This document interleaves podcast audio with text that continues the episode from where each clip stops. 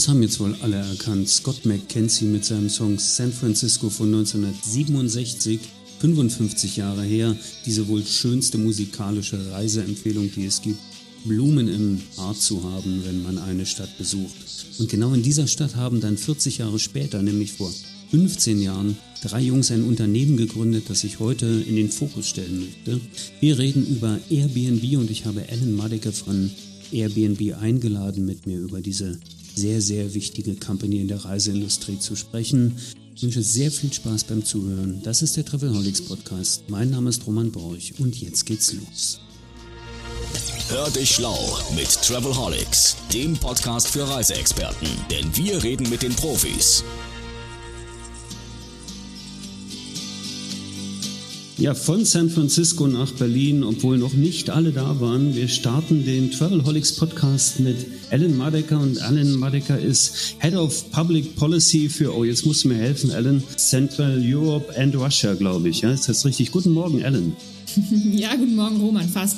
Dach und CI ist die äh, Abkürzung. Dach steht für die deutschsprachigen Länder, Deutschland, Österreich und die Schweiz und Zentral- und Osteuropa. Ist richtig.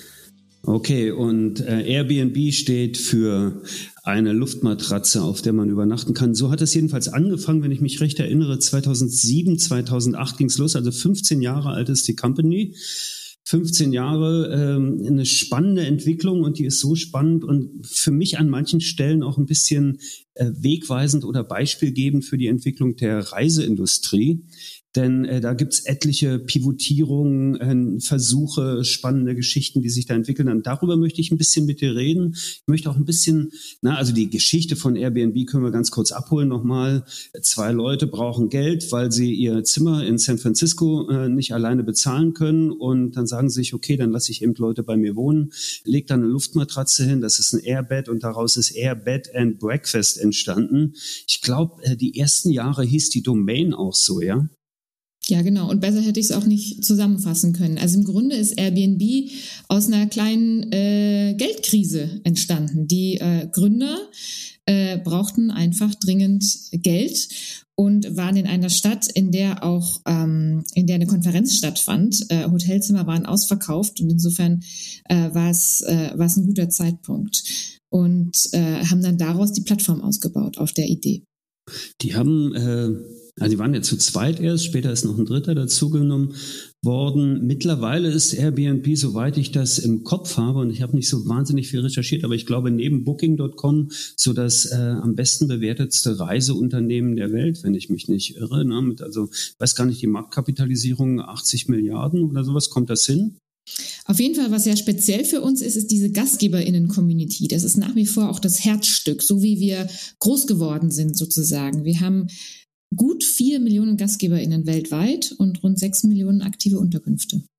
Das ist brutal viel. Und wenn ich mir das überlege, das ist ja so ein, so ein Beispiel. Jetzt kommen wir mal zu den Parallelitäten zur Reiseindustrie, die wie wir so kennen aus der Brick-and-Mortar-Ökonomie. Also ich bin ja seit vielen, vielen Jahren in der Touristik unterwegs und da war es so mit Veranstalter und Incoming-Agentur und Hoteleinkauf und Verträge. Das ist ja bei Airbnb ein bisschen anders, wie das Ganze funktioniert. Was ich faszinierend finde, ist, ihr habt, also einmal ist es ein wunderbares Beispiel für Plattformökonomie und äh, auf der anderen Seite ist es auch ein Beispiel für Community-Ökonomie. Ich weiß gar nicht, ob es das Wort gibt, aber ihr, ihr lebt eigentlich von euren Communities, ne? Oder mit euren Communities. Ja, beides, beides. Also wir haben eine GastgeberInnen-Community und auch unsere Gäste bilden ja auch für sich genommen eine gewisse Community. Und wie eingangs schon gesagt, die GastgeberInnen sind auch untereinander äh, eng zusammengeschlossen. Man berät sich gegenseitig. Es gibt jetzt äh, auch ein Programm, das wir ganz neu aufgelegt haben. Das heißt Starthilfe. Starthilfe für neue GastgeberInnen. Da können die sich beraten lassen, äh, kostenfrei durch Superhosts, also schon erfahrene äh, Hosts. Ähm, und dass sowas funktioniert, äh, ist wirklich dieser besonderen, diesem besonderen Community Spirit bei Airbnb zu verdanken. Und das eine hat mit dem anderen auch direkt zu tun, denn ich habe gelesen, ich brauche ja nur einen Account. Ne? Also ich kann als äh, Gast genauso auch Gastgeber werden mit meinem Airbnb-Account. Und wie du schon gesagt hast, ihr habt jetzt neu diese, das ist relativ neu mit den Superhosts, glaube ich, ähm, dass ihr, dass die Superhosts, die erfahrenen Hosts, den, den anderen, den neuen Hosts helfen. Ist das daraus entstanden, dass es ähm, auch, ne, ich möchte nicht sagen schwierig ist, aber dass es doch für manche eine Challenge ist, Host zu werden? Also, also Superhost gibt es in der Tat schon ganz lange. Das ist nicht neu. Was wir jetzt gesehen haben, ist das, und das mag zusammenhängen jetzt auch mit den gestiegenen Lebenshaltungskosten, ne, Stichwort Energie, Inflation und so weiter, aber auch generell mit dieser Flexibilität, die Menschen jetzt haben, äh, die mal hier, mal da leben und vielleicht öfter auch mal die Wohnung einfach freistehen haben, dass wir äh, ein großes Interesse gesehen haben, Gastgeber auf Airbnb zu werden. Und das wollen wir natürlich gerne unterstützen. Und so haben wir jetzt mit unserem Winter-Update, das erst vor ein paar Tagen rauskam, diese Starthilfe äh, eingeführt. Und da starten wir mit 1500 Superhosts in über 80 Ländern und diese Superhosts unterstützen eben dabei, und das ist neu, neuen GastgeberInnen den Einstieg äh, auf der Plattform zu erleichtern. Nicht, weil es wahnsinnig kompliziert wäre, das ist es eigentlich gar nicht. Man kann recht flott loslegen, aber man hat doch als Newbie am Anfang einfach viele Fragen wie mache ich die Fotos am besten, ähm, wie komme ich denn an meine erste Buchung? Ähm, und vielleicht auch, äh, wie muss ich mich denn bei meiner Stadt registrieren, wie mache ich das so, dass alles auch korrekt ist, ähm, was lade ich hintereinander hoch, das sind einfach ganz praktische Fragen. Und da können Superhosts oder einfach erfahrene Gastgeber praktisch unterstützen. Und äh, das also ist natürlich auch eine super Geschichte für eine Community Building. Und ich weiß auch, dass es, glaube ich, nur drei Schritte sind, einfach zum Host zu werden. Also das ist auch nicht sehr kompliziert und bei der Zahl der Unterkünfte, wo, da werden wir gleich noch ein bisschen drüber reden, da hat sich ja auch im Portfolio ein bisschen was getan, also auch vom mhm. Fokus her hat sich das ja doch ein bisschen verändert. Ähm, macht das ja wahrscheinlich auch Leuten äh, Spaß, die äh, vor zwei Jahren noch gar nicht dran gedacht haben. Und jetzt sind wir eigentlich schon wieder 15 Jahre zurück, denn die, die ökonomische Situation der beiden äh, Jungs, nämlich Joe und Brian heißen sie, glaube ich, wenn ich mich recht erinnere, die ähm, äh, ist ja ein bisschen ähnlich dem, was wir heute haben, wenn wir so Energiekrise, Inflation, du hast es schon angesprochen, spürt ihr, äh, ist dann tatsächlich, kann man sagen, ja, Krisengewinnler ist kein schönes Wort, aber äh, der Katalysator Pandemie oder Wirtschaftskrise für ein Business, wie ihr das betreibt, äh, kann man das so betrachten? Spürt ihr das? Was wir im Moment spüren, ist schon die erwähnte, das erwähnte Interesse am Gastgeben äh, in der Tat. Also wie schon, wie du schon richtig sagst, Energie wird jetzt teurer. Äh, in vielen Ländern haben wir auch sehr hohe Inflationsraten. Und da ist es einfach für viele Menschen zentral, sich noch ein paar Euro dazu zu verdienen. Und ich sage bewusst ein paar Euro, ähm, weil das keine Riesensummen sind, die da äh, im Schnitt bei Airbnb als Gastgeber verdient werden. Also in Deutschland sind das im Schnitt pro Jahr ungefähr 2600 Euro. Also das ist kein komplettes extra Einkommen äh, oder so.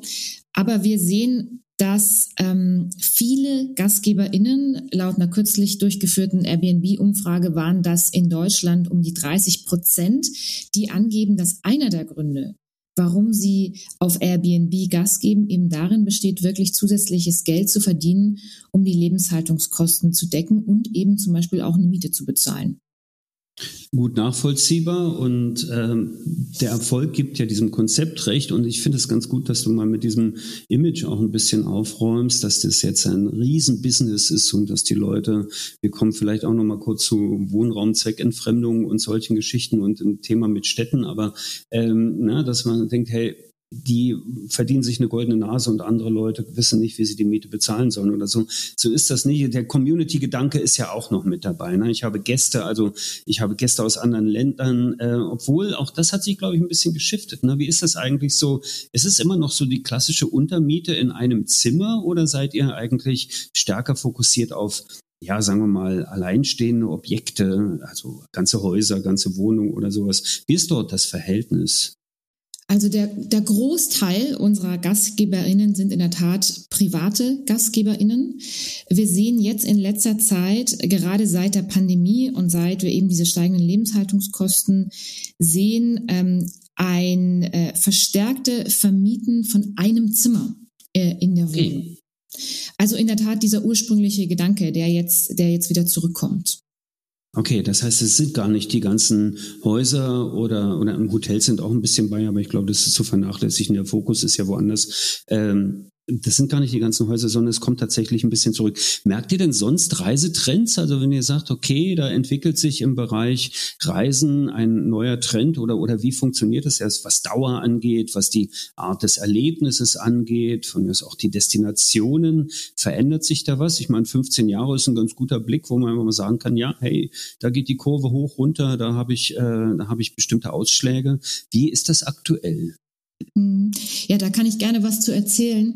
Wir haben natürlich, jetzt, wir gucken auf 15 Jahre zurück, in der Tat, aber das besonders Spannende an so einer Plattform ist ja, dass wir wirklich Suchanfragen auch auswerten können und in der Tat immer sehr aktuelle Daten haben. Und wir gucken uns oft das letzte Quartal an oder die letzten zwei, drei Quartale und können dann auch relativ schnell auf veränderte Trends äh, auch reagieren, was wir in den letzten ein, zwei Jahren auch immer wieder gemacht haben. Ich würde drei Trends hervorheben, die aus meiner Sicht ganz besonders erwähnenswert sind.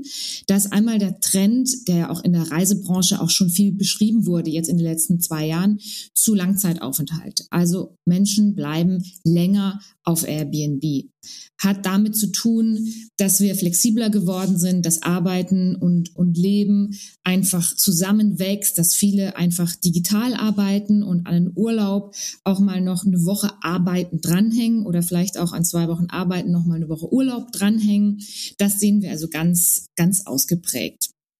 Und das bringt mich auch schon zum zweiten Trend. Ich sage mal, es ist mein Lieblingstrend, ist wirklich so, äh, der Trend zu Workations.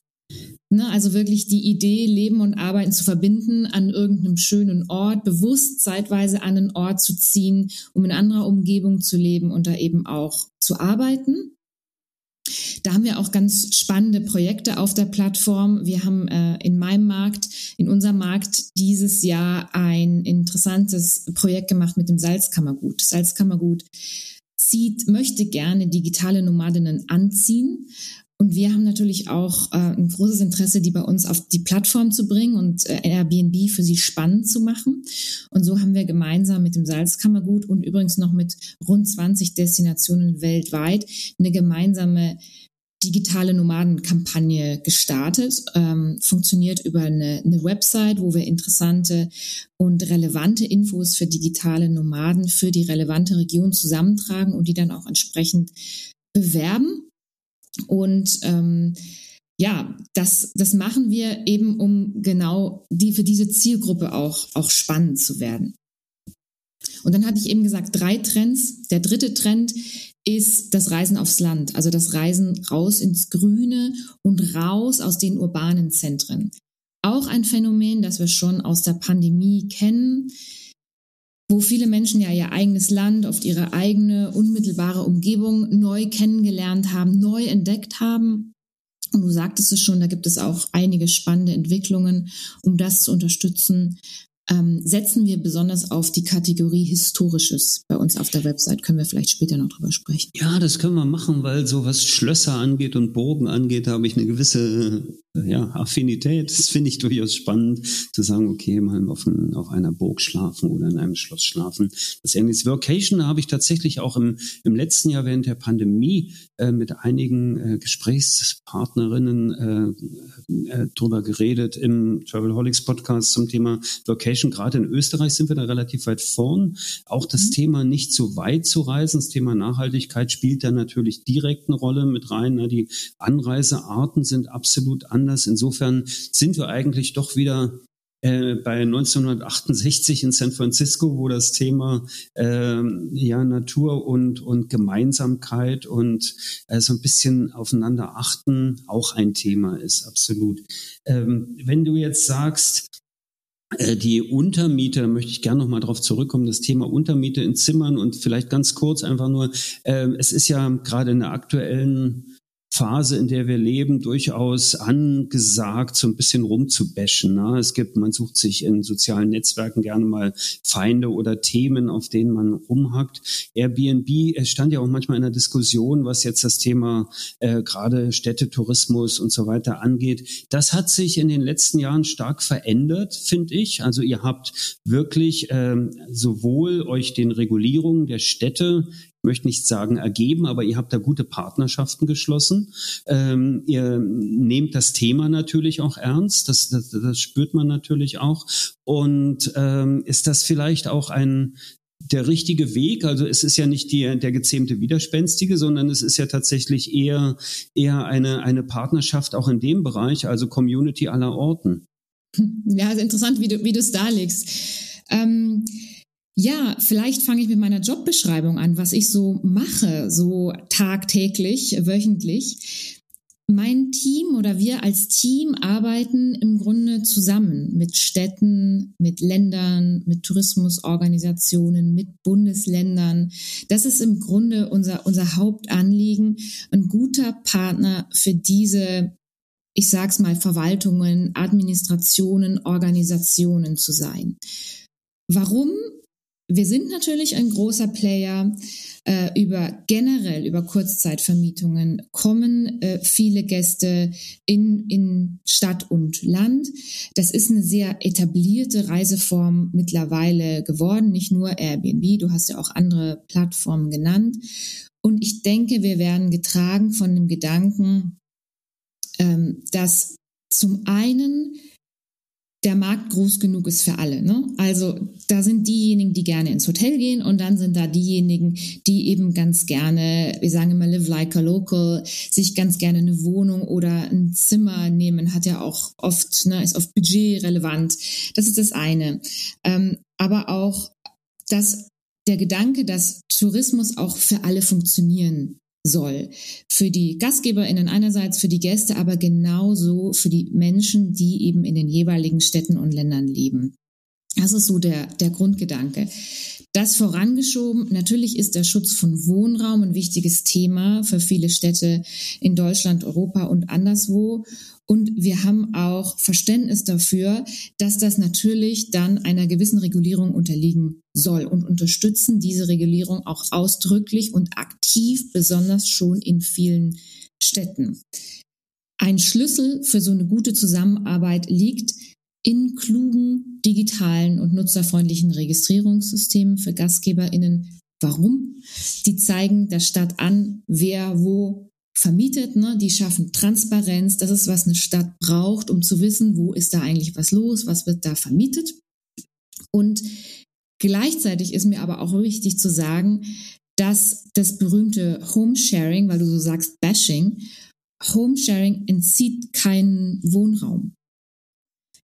Wer seine eigene Wohnung teilt, also zum Beispiel ein Zimmer vermietet oder vielleicht auch die eigene Wohnung vermietet, wenn er gerade nicht da ist, auf Reisen oder so, der entzieht keinen Wohnraum. Und wir setzen uns daher auch dafür ein, dass Homesharing, gerade vielleicht um auch auf den Eingangspunkt mit den Lebenshaltungskosten nochmal zurückzukommen, weiterhin ermöglicht wird und so unkompliziert wie möglich ähm, ermöglicht wird. Und gerade eben jetzt, wo vielleicht auch ein Hinzuverdienst ganz konkret helfen kann, so eine Miete zu bezahlen oder die eigene Wohnung abzubezahlen, ist das eben auch entscheidend. Äh, Glaube ich auch. Und äh, natürlich seid ihr nicht nur nicht nur Partner an der Stelle, sondern tatsächlich auch Dienstleister in manchen Bereichen. Und wenn man sieht, dass ja, also es geht ja bis zum bis zum äh, Vereinnahmen der City-Tax an, an manchen Orten und im Abführen und gerade das, das Aufsetzen digitaler Prozesse, das geht vielleicht mit einem Tech-Unternehmen und ich würde sagen, das seid ihr in erster Linie natürlich auch, ähm, natürlich äh, für die Städte auch besser als, als mit den, mit den äh, vorhandenen Strukturen, die in Städten existieren. Das, das auf jeden Fall. Wie spürt ihr das dann, wenn wir jetzt mal aus den Städten hinausgehen, wie spürt ihr das dann in, in, in Europa? Da gibt's ja jetzt gerade irgendwie Entwicklungen, was Gesetzentwürfe angeht. Im mhm. Bereich Kurzzeitvermietung ist da wohl was in Planung. Vielleicht kannst du dazu kurz was sagen. Wird ja vielleicht auch den einen oder die andere Hostin irgendwie interessieren, ähm, die hier zuhören, ob das irgendwie einen Effekt hat auf das, was sie vorhaben oder falls sich jemand Gedanken macht darüber, ja, es wäre eigentlich eine gute Option, auch mal darüber nachzudenken, selber Host zu werden.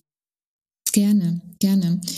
Ja, die EU hat sich im letzten Jahr erstmals mit dem Thema Regulierung der Kurzzeitvermietung befasst. Wir haben das auch immer ausdrücklich begrüßt.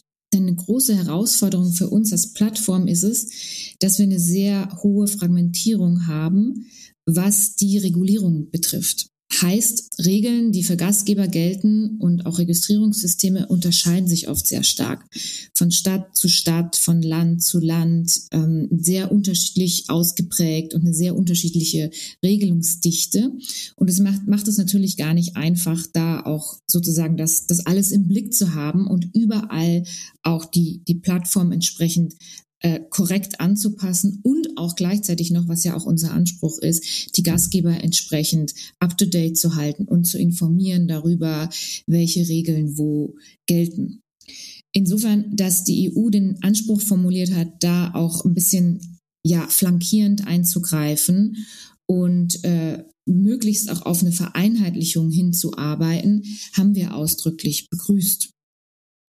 Was die EU jetzt ähm, formuliert hat, ist noch kein fertiges Gesetz, muss man dazu sagen. Es liegt jetzt erstmal ein Gesetzentwurf auf dem Tisch von der Europäischen Kommission, der jetzt voraussichtlich über vielleicht ein gutes Jahr beraten wird zwischen Parlament und Rat und danach erst in Kraft tritt. Das heißt, es gibt jetzt erstmal noch ein Prozess, ähm, in dem der äh, ausgehandelt wird ähm, durch die Institutionen.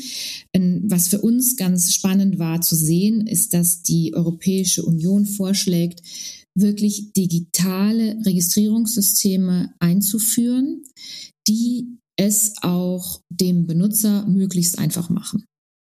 Ähm, solche Registrierungssysteme gibt es schon in, in vielen Städten Europas. In Deutschland unterstützen wir diese auch dort, wo sie sind, äh, insbesondere in Hamburg schon seit 2019. Ganz neu seit diesem Sommer in Nordrhein-Westfalen in sechs großen Städten. Auch da unterstützen wir das. Auch da teilen wir unseren GastgeberInnen genau mit, an was sie sich halten müssen und bauen auch entsprechend den Teil auf der Plattform so um, dass auch die entsprechenden Regeln auch leicht befolgt werden können. Muss man dazu sagen, digitale Registrierungssysteme, wenn sie schnell und einfach funktionieren, wie sie ja immer sein sollte, sind super. In Berlin gibt es das zum Beispiel noch nicht. Da sind wir noch papierbasiert unterwegs und da würden wir uns natürlich wünschen und würden das natürlich auch gerne unterstützen, dass wir auch da einfach zu einer digitalen Lösung kommen. Also falls jemand zuhört, der sich mit diesen Dingen beschäftigt, A, äh, die Startups, da würde ich direkt verweisen. Ich habe mal eine Episode aufgenommen mit einem jungen Mann aus Wien, die mit Ibindo ein wunderbares Startup haben, genau für diese Geschichten, digitale Registrierung. Und ich entnehme dem, was du gerade erzählst, es ist nicht so, dass dann jeder euer System nutzen muss. Also es geht jetzt nicht darum, dass ihr ein Registrierungssystem habt und ihr zwingt das jedem auf oder so. Das ist gar nicht der Fall. Nein, aber kurz noch zu Ibindo, die kennen wir natürlich gut, ja. denn äh, Ibindo war sehr aktiv im letzten Jahr im Bereich der äh, Gästeregistrierung, die ja in Österreich verpflichtend sind und wir haben mit Ibindo auch zusammengearbeitet äh, im Laufe dieses Jahres, um eben genau die Gästeregistrierung und die Ortstaxenberechnung für unsere Gastgeberinnen in Wien leichter zu machen. Insofern mit denen, die kennen wir gut. Siehst du, dann werde ich eigentlich fairerweise diesen Podcast nochmal in den Shownotes verlinken, äh, damit sich die Leute, die sich dafür interessieren, das nochmal äh, ein bisschen genauer anhören möchten und vielleicht einen Impuls bekommen. Mehr muss es ja erstmal nicht sein. Das Business sollen dann andere machen, aber Impulse halte ich schon für sehr, sehr wichtig. Stichwort nochmal zu der Uniqueness, die mich sehr interessiert und jetzt meiner, meiner kleine Jungs-Romantik-Vorstellung äh, vom Schlafen auf einer Burg. Ähm, Schlösser und Gärten äh, Burgen und ganz besondere Orte. Das ist ein Fokus, das hat sich, glaube ich, in den, ja, in den letzten Monaten ein bisschen dargestellt bei euch, dass ihr vom Produkt her im Portfolio vieles entwickelt, was so einzigartige Erlebnisse ermöglicht. Ja? Wie kam es dazu und wie sind dort, äh, wie ist die Strategie? Auch ein Phänomen, das aus der Pandemie kommt, äh, dass Menschen auf der Suche sind nach einzigartigen Erlebnissen und dafür vielleicht nicht unbedingt gleich eine ganze Fernreise antreten, sondern wie eingangs schon gesagt, vielleicht auch die unmittelbare Umgebung erkunden, raus ins Grüne fahren und oft auch das äh, Unternehmen, was wir erdgebundene Reisen nennen, ne, in der Tourismusindustrie. Und ein Phänomen ist, dass für Menschen in diesem Zusammenhang immer wichtiger wird, wie sie nächtigen, wo sie wohnen ähm, und ähm, vielleicht das etwas Besondere, das Spezielle suchen. Und diesen Trend haben wir abgebildet und Anfang des Jahres ein Update unserer unseres Produkts, also der Plattform, der App sozusagen, äh, verkündet. Wenn du dir also mal die App runterlädst oder gerne auch im Browser suchst, wirst du sehen, dass man nach Kategorien suchen kann. Und diese Kategorien bilden eben genau die, den Suchwunsch ab. Und man sucht vielleicht nicht gezielt nach einem Land oder nach einem ganz exakten Zeitraum, sondern man sucht vielleicht nach tollen Pools. Das ist zum Beispiel eine, eine Kategorie. Oder speziell nach Baumhäusern. Oder in Marrakesch vielleicht speziell nach einem Riad oder so. Und so sehen wir auch, dass Menschen auf Unterkünfte gestoßen werden, die sie unter anderen Umständen vielleicht gar nicht erst gefunden hätten. Und gleichzeitig sehen wir als Effekt, dass wir den Tourismus auch ein Stück weit entzerren. Weil viele Unterkünfte, übrigens besonders auch historische Unterkünfte, sind vielleicht gar nicht unbedingt in den Hotspots oder in den Stadtzentren, sondern die sind ein Stück weit weiter draußen. Und da muss man dann vielleicht sich mal in Bus setzen oder in Zug setzen oder eben vielleicht auch ins Auto setzen und, und so nimmt man die ganze Bandbreite dieses touristischen Angebots besser wahr.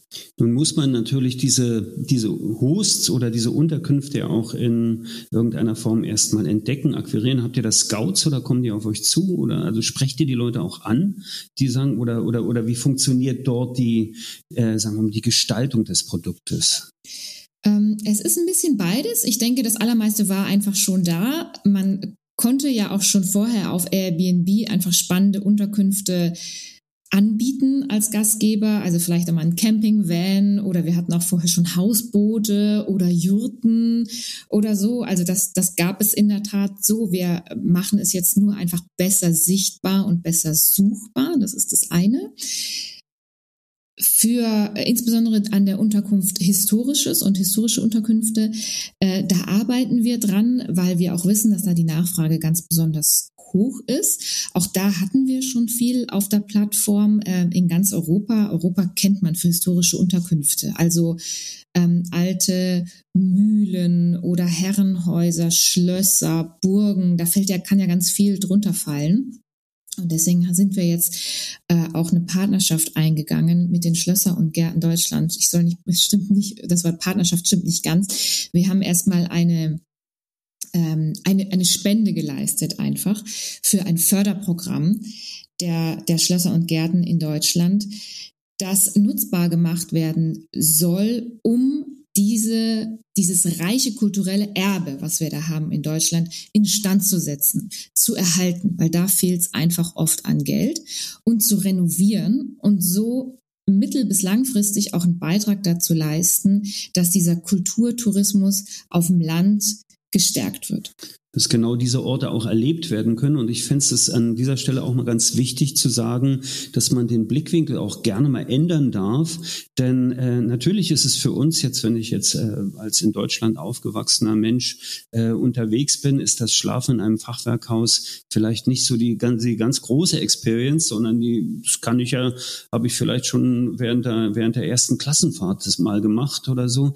Für jemanden, der aus Amerika oder Asien kommt, ist das German Fachwerkhaus wahrscheinlich the, the greatest thing in, in lifetime. Ne? Also weiß man ja nicht genau. Also da sind ja die Prioritäten vielleicht durchaus anders gesetzt. Die von der Spende äh, an Schlösser und Gärten habe ich gelesen, habe schon gedacht, das finde ich durchaus interessant, dass da wieder auch Unternehmen eingreifen, um natürlich auch einen Kulturschatz irgendwie zu wahren, zu entwickeln. Und ähm, ja, ich will jetzt nicht Armutszeugnis sagen, aber natürlich hilft da eigentlich jeder Beitrag. Das ist durchaus wichtig, das da auch zu machen. Auch da gibt es sicher unterschiedliche Betrachtungsweisen, aber ich finde es total gut und äh, ich kenne Leute, die einfach sagen, ja, äh, ohne, ohne Unterstützung von diesem, und das ist ja ein eingetragener Verein, Schlösser und Gärten, äh, ohne Unterstützung aus diesem Bereich könnte ich wahrscheinlich diese kleine äh, Immobilie aus dem Mittelalter überhaupt nicht halten oder sie würde einfach dem Verfall preisgegeben. Gerade äh, östlich der Elbe gab es ja da einige Bestrebungen vor 20, 30 Jahren, das zu erhalten und irgendwann sind die Mittel immer, ja, das Hemd immer kürzer als, als man es eigentlich tragen sollte, glaube ich, an der Stelle. Insofern ja, ich habe keine Burg, sag trotzdem Danke dafür die Möglichkeit, vielleicht mal auf einer Burg schlafen zu können. Von den unterschiedlichen Orten haben wir schon gesprochen, von der Uniqueness haben wir gesprochen und von der User Experience ja auch ein bisschen. Ne? Wir sprachen darüber, ihr seid ein Technologieunternehmen, ihr seid ein Plattformunternehmen, ihr seid ein Community-Unternehmen. Ähm, Ihr, du hast kurz angesprochen gerade, ihr habt die Suche verändert in den letzten Jahren. Ich finde, das ist äh, gerade für alle Techies, die zuhören oder für Travel-Techies oder auch einfach Reiseunternehmen, die seit Jahren sagen, ja, wir müssten uns jetzt in der deutschen Touristik mal digitalisieren. Die sollten vielleicht auch mal genauer zuhören, weil ihr habt von diesem klassischen, ich gehe mal über Destination und Zeitraum einfach weg zu sagen, nee, ich gehe dahin und sage einfach, was ich erleben will und dann macht mir die dann macht mir die Plattform, dann macht mir die Anwendung einen Vorschlag. Ähm, wie ist das Feedback eurer User? Das ist durchwegs gut. Also das Spannende ist sicherlich diese neue Suchart, die sogenannte flexible Suche. Also wenn man draufklickt auf die App, kann man eingeben, ich suche nach exakten Daten oder eben, äh, ich bin flexibel. Und da schlägt mir dann die, die, die App oder die Seite entsprechend äh, spannende, buchbare Unterkünfte in der Gegend vor. Und das kann ich natürlich auch noch spannend mit den Kategorien entsprechend kombinieren. Was wir sehen, ist der Trend, wie du, wie ich vorhin schon gesagt hatte, raus aus den Städten. Also es werden einfach äh, Räume neu erlebbar, die man vielleicht vorher einfach nicht so auf dem Schirm gehabt hätte. Wir sehen, ähm, obwohl der Städtetourismus natürlich zurückgekommen ist, wir sehen, dass die besonderen Hotspots dadurch ein Stück weit entzerrt werden, entlastet werden. Ne? Stichwort noch vor der Pandemie große Diskussion over Tourism ähm, und wie kommen wir die, dem bei? Das ist sicherlich äh, ein, ein sehr guter Weg, um äh, Touristenströme zu entzerren und einfach weiter in die, in die Breite zu gehen. Okay, und da habt ihr jetzt 50 Rubriken entwickelt, nach denen man suchen kann oder 50 Kriterien und sind die alleine entstanden oder oder habt ihr das äh, oder hat das die ja sagen wir mal die KI berechnet und generell vielleicht noch gleich hinterhergeschoben, wie viel KI steckt eigentlich in Airbnb? Es sind 56 Kategorien insgesamt. Ähm, ich habe gar keinen exakten Einblick, ehrlich gesagt, wie genau die zustande gekommen sind. Das sind andere Teams, die sich darum kümmern. Entsprechend, wie genau äh, muss ich leider passen, kann ich dir gerne nochmal nachreichen, die Info. Spannend vielleicht auch, dass jetzt nochmal neue Kategorien dazugekommen sind, sechs an der Zahl, jetzt mit unserem Winter-Update. Und eine ist ähm, Accessibility. Also ich versuche mal nicht so viele englische Wörter zu verwenden. Manchmal ist es ein bisschen schwierig. Hey, das heißt hier Podcast. Das ist okay. Das heißt auch Podcast, genau. Also wirklich ähm, auch rollstuhlgerechte, barrierearme äh, Zugänge als eine Suchkategorie äh, ist ja auch wichtig, um wirklich ähm, Tourismus auch wirklich für alle erlebbar zu machen und nicht nur ähm, für bestimmte Gruppen.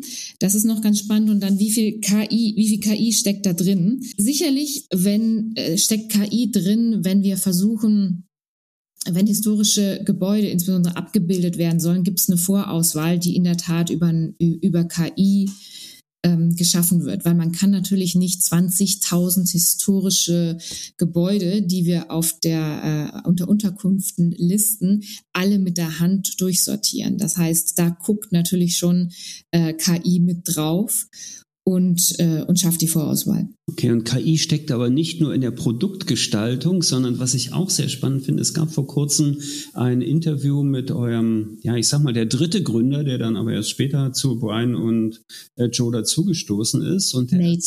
Ja, der erzählte, genau, und der erzählte ähm, eine Sache, die, die ich durchaus bemerkenswert finde, wie, ein, wie eine Plattform reagieren kann, nämlich, dass es bei den Hosts äh, in der Vergangenheit, also in der ja, ferneren Vergangenheit, immer ein bisschen Trouble und Bedenken Bedenken gab zum Thema, hey, Party People in the House und danach sieht dann meine Hütte aus, als wäre dann irgendwie eine kleine Wanderung durchgezogen. Ich fand es sehr interessant, dann äh, erzählte er, ja, es gibt jetzt einen Algorithmus, der bereits anhand der Suchanfragen herausfiltern kann oder soll, ob die Leute äh, vorhaben, Partys zu feiern in einer Hütte und die unter Umständen Rolling Stones-like zu verwüsten, so mit Fernsehern aus dem Fenster und solchen Geschichten. Das soll jetzt ein bisschen unterbunden werden und funktioniert auch ganz gut, ja? funktioniert. Dazu muss man sagen, das sind schon krasse Ausnahmen. Ne? Also die klar, Mehrheit klar. der Gäste, die unterwegs sind, die machen ganz regulär Urlaub oder äh, sind, sind ganz verantwortungsvolle und vernünftige Reisende. Aber ja, äh, seit wir haben einen globalen Party-Ban, so nennen wir es. Das ist wirklich ein Partyverbot, das gilt auf der kompletten Plattform, einfach weil zurückgemeldet wurde, dass Partys von Gästen in privaten Unterkünften ein Ärgernis waren.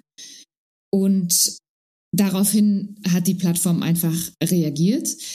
Es gibt ähm, Möglichkeiten, das technisch zu unterstützen. Darauf hat er, glaube ich, abgestellt. Wenn man zum Beispiel sieht, dass an bestimmten bekannten Tagen, ich sag mal Silvester ist sicherlich so ein Beispiel, von verschiedenen Orten auf ein und dasselbe Listing zugegriffen wird, das vielleicht auch die entsprechende Infrastruktur bereitstellt, dann fragt, wird bei der Buchung mal nachgefragt. Dann kommt einfach, poppt eine automatische Meldung auf und fragt, ähm, Ne, was ähm, möchtest du? Eventuell hast du überlegt, eine Party zu feiern, sei daran erinnert.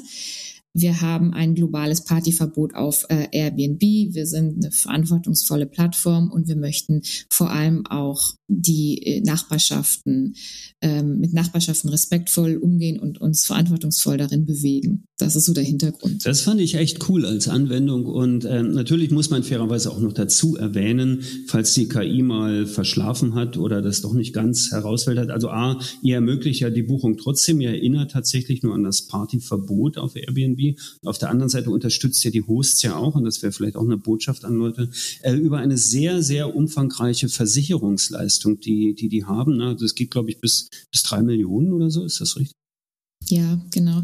Also vielleicht im Zusammenhang mit ähm, Lärm und, äh, und potenziellem Ärger einfach durch Partys ist vielleicht noch die Neighbor Support Line, also unsere Nachbarschaftshilfe ähm, Line, sage ich da, Hotline sozusagen zu erwähnen, die es in, in ganz vielen Sprachen mittlerweile gibt.